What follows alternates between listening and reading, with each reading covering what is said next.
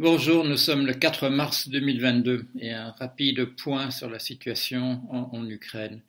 Euh, Monsieur Macron, président de la République française, a eu un entretien hier, un long entretien avec Monsieur Poutine, et ce qu'il nous a dit de, la manière dont ça s'est déroulé est particulièrement inquiétant. Il nous a fait comprendre qu'on n'a encore rien vu. Voilà, c'est ce que Monsieur Poutine avait dit euh, dès le départ, qu'on n'avait encore rien vu.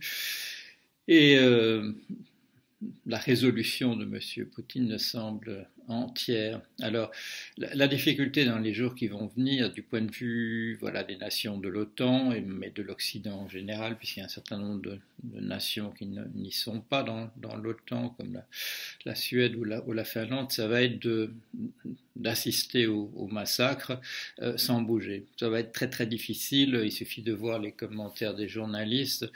il suffit d'avoir un peu le pouls de l'opinion publique pour voir que hum, les populations occidentales vont euh, commencer à être extrêmement exigeantes vis-à-vis des dirigeants, qu'il faut faire quelque chose et pas simplement permettre à un flot de réfugiés de sortir euh, sain et sauf du, pays. Sain et sauf, mais dans des conditions abominables, on, le voit bien. Alors il y a, paraît-il, plus d'un million maintenant de personnes qui sont sorties euh, de d'Ukraine, euh, 45 millions d'habitants, ça, fait, ça nous fait quoi? Ça fait 2%, de la population qui est déjà sortie, ça ne va pas s'arrêter aujourd'hui.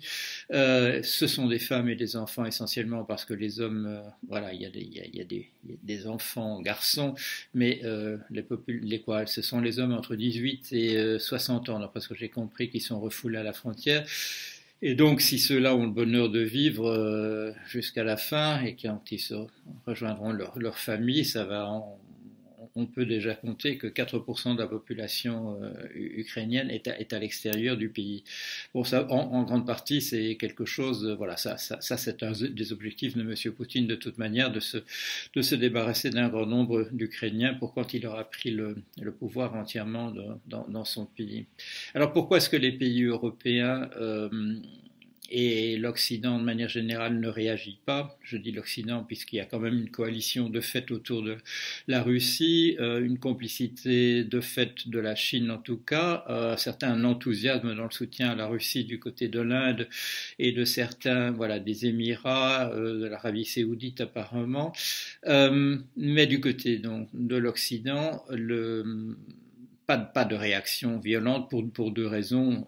Parce que M. Poutine a affirmé, et a le soutien en tout cas de son ministre des Affaires euh, étrangères, M. Lavrov, que euh, les opérations vont, vont continuer et qu'on va, voilà, on va continuer dans le sens exactement où, où, on va, et que ça implique en particulier euh, de la dissuasion euh, nucléaire. Bon, bon, Poutine parle souvent de l'armement nucléaire de, de la Russie, et donc l'Occident a compris que si l'Occident intervient euh, en Ukraine, sur le territoire de l'Ukraine en, tout cas, euh, il y aura une réponse nucléaire du côté, de la Russie. Donc c'est une raison pour ne pas le faire, euh, pour ne pas intervenir. Mais il y en a une, à mon sens, encore plus sérieuse, c'est que, c'est que l'Occident, l'OTAN, les forces de l'OTAN, les États-Unis, l'Europe savent à quel point euh, leur système informatique a été vérolé systématiquement par la Russie au fil des années et dont on a eu la preuve en,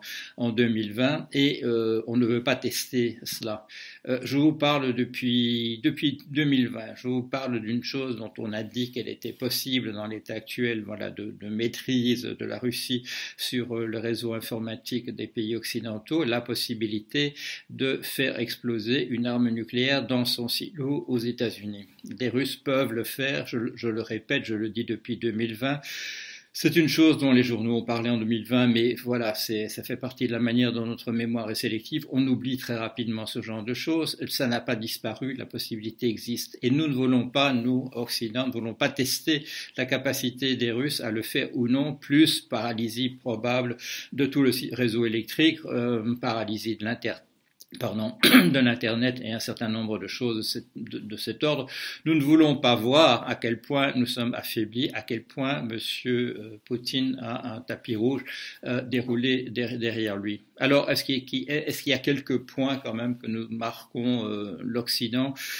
Euh, par rapport à la Russie, euh, aux États-Unis, oui, ils sont en train de marquer des points contre, Trump. Trump, euh, complice de, de, Poutine, comme il le déclare d'ailleurs tous les jours, euh, en, en en, euh, en, célébrant voilà, le, le, le, courage de M. Poutine, plus un certain nombre de, de personnes aux États-Unis, dont le fameux euh, reporter de Fox News, Tucker Carlson, et plus M. Pompeo, qui a été directeur de la CIA quand même aux États-Unis, plus euh, ministre des Affaires étrangères, euh, mais ils sont de plus en plus isolés et le système de justice américain est en train de marquer des points. Euh, il y a quelques jours, un, un, rapport est, est sorti montrant que les preuves ont été euh, rassemblées de la complicité de M. Trump dans un, non seulement la complicité, mais qu'il est le, maître d'œuvre d'une tentative de coup d'État euh, au, mois de janvier, au, mois de décembre euh, 2020 et au mois de janvier 2021. Les preuves maintenant sont rassemblées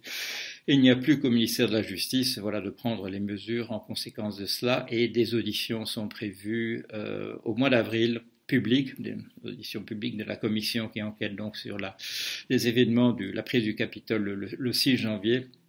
Et donc de ce côté-là, euh, M. Trump et les partisans de Poutine aux États-Unis sont quand même assez isolés. C'est une des, je dirais, c'est un bénéfice secondaire d'une situation qui est, il faut bien le dire, sur le plan international, absolument catastrophique. Dernière dernière remarque que je voudrais faire.